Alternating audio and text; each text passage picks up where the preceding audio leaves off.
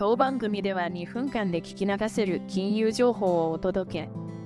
コンテンツ内容を直接質問してみたい方は、オンラインミーティングをご用意してありますので、概要欄よりご確認ください。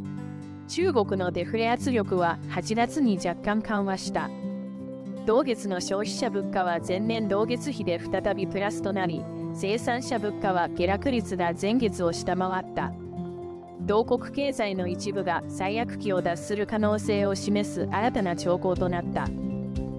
国家統計局が9日発表した8月の消費者物価指数 CPI は前年同月比0.1%上昇。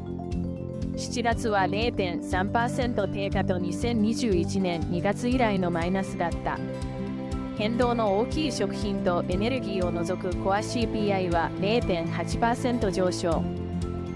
生産者物価指数 PPI は前年同月比3%低下。7月の4.4%低下からマイナス幅が縮小した。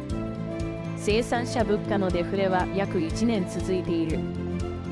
中国政府は現在、政府の刺激策が経済に浸透し始め、景気減速の悪化を回避しつつあることを示す兆候が見られないか注視している。